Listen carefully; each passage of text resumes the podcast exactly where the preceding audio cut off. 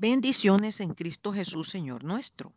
En este estudio 591 continuamos con los milagros y o sanidades. Parte 11. Hoy revisaremos un milagro que se encuentra en el Nuevo Testamento. En Mateo 14, del 22 al 33. Enseguida Jesús hizo a sus discípulos entrar en la barca e ir delante de él a la otra ribera, entre tanto que él despedía a la multitud. Despedida la multitud, subió al monte a orar aparte. Y cuando llegó la noche estaba ahí solo, y ya la barca estaba en medio del mar, azotada por las olas, porque el viento era contrario. Mas, a la cuarta vigilia de la noche, Jesús vino a ellos andando sobre el mar, y los discípulos, viéndole andar sobre el mar, se turbaron diciendo, un fantasma, y dieron voces de miedo. Pero enseguida Jesús les habló diciendo, tened ánimo, yo soy, no temáis. Entonces le respondió Pedro y dijo, Señor, si eres tú, manda que yo vaya a ti sobre las aguas. Y él dijo, ven. Y descendiendo Pedro de la barca, andaba sobre las aguas para ir a Jesús, pero al ver el fuerte viento tuvo miedo y comenzando a hundirse dio voces diciendo, Señor, sálvame. Al momento Jesús extendió la mano, asió de él y le dijo, Hombre de poca fe, ¿por qué dudaste? Y cuando ellos subieron en la barca, se calmó el viento. Entonces los que estaban en la barca vinieron y le adoraron, diciendo, verdaderamente eres hijo de Dios. Vale la pena hacer un alto y reflexionar sobre varios puntos.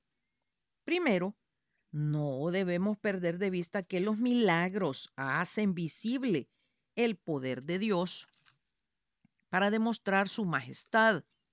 A través de ellos, nuestra fe debe verse reforzada y así crecer en la adoración y dependencia del Dios eterno a través de su Santo Espíritu.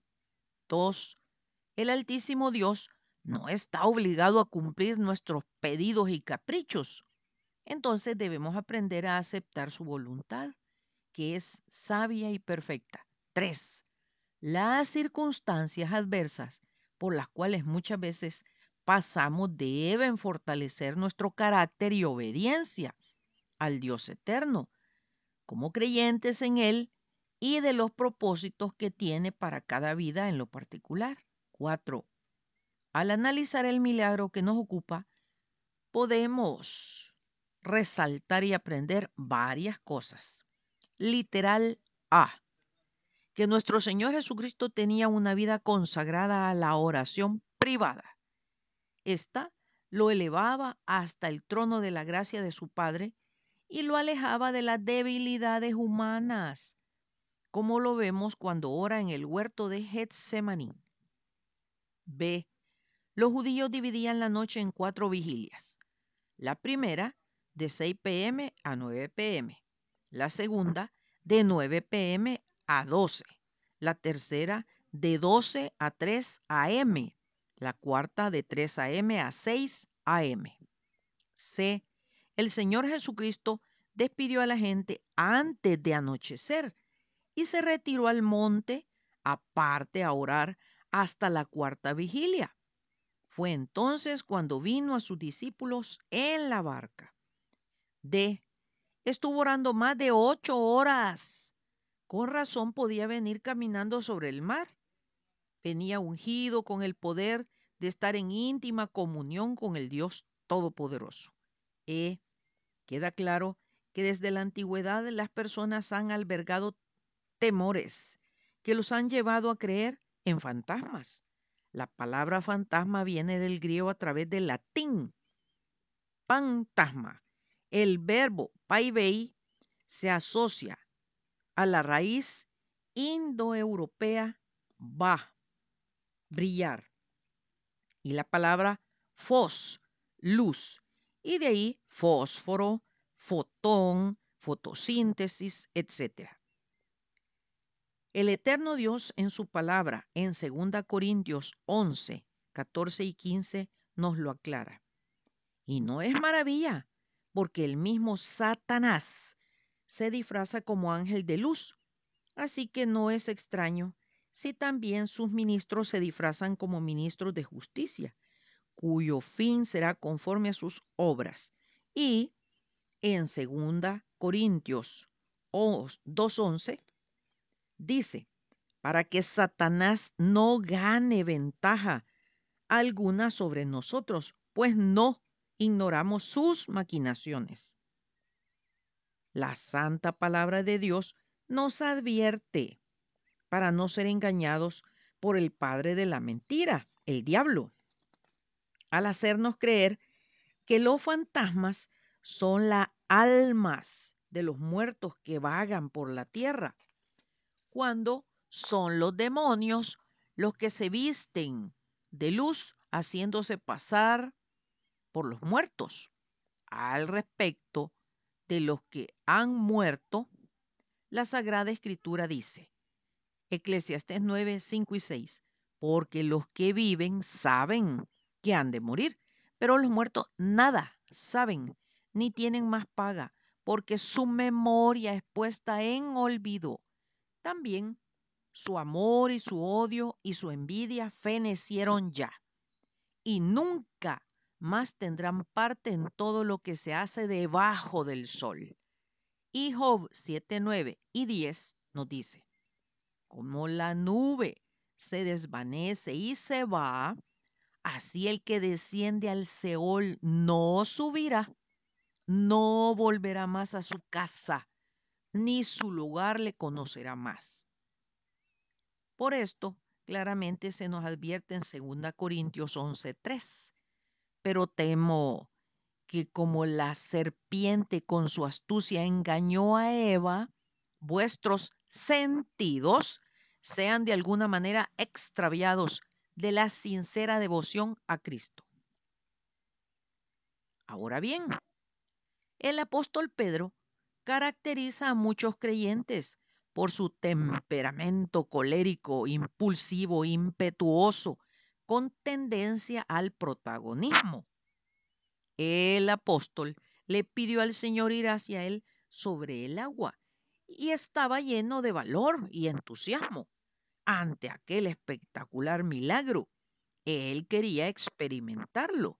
Sí, caminó sobre las aguas hasta que apartó su vista del Señor y comenzó a ver las grandes olas y el fuerte viento. Entonces comenzó a hundirse. ¿Por qué?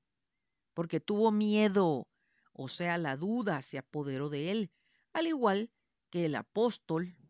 Nosotros cedemos ante el miedo y las dudas, lo cual es muy peligroso, pues ejercen un tremendo poder sobre nosotros. Nos paralizan, devoran nuestra fe y comenzamos a ahogarnos espiritualmente. Es lo mismo miedo que temor en la Sagrada Escritura. Leamos algunos pasajes bíblicos que nos hablan del temor a Dios.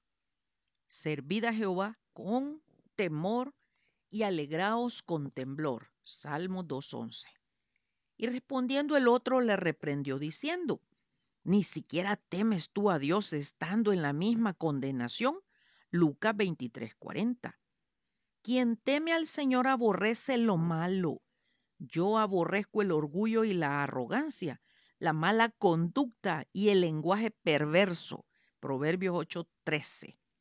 No seas sabio en tu propia opinión, más bien teme al Señor y huye del mal.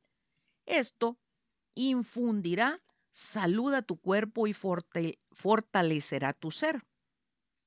Proverbios 3, 7 y 8.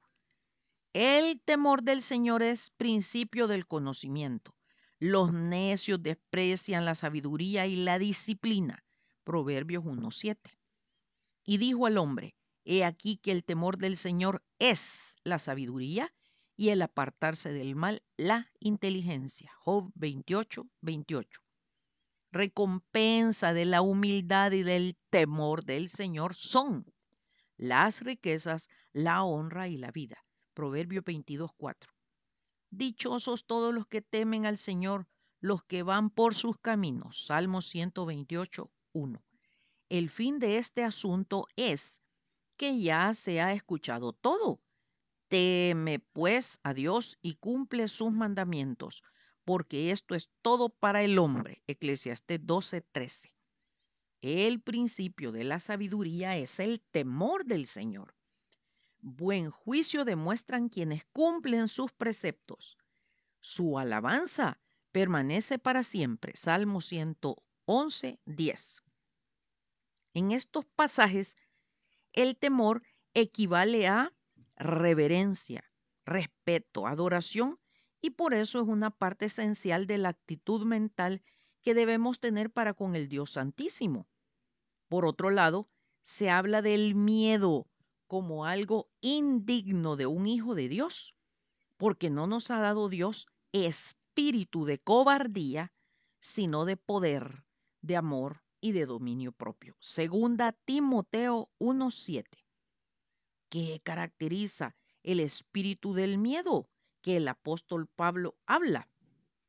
Es una actitud o un patrón de pensamiento que minimiza o descarta al eterno Dios o de que Él pueda tener algún impacto en la causa de nuestro miedo. El Antiguo Testamento proporciona una cuenta sorprendente de una generación entera que estaba infectada con un espíritu de miedo. El pueblo de Israel había salido de Egipto, cruzado el Mar Rojo, milagrosamente sobrevivieron en el desierto, recibieron los diez mandamientos y llegaron a la frontera de la tierra prometida.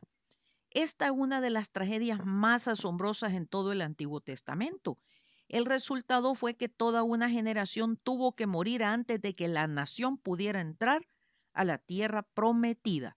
¿Por qué? Por miedo.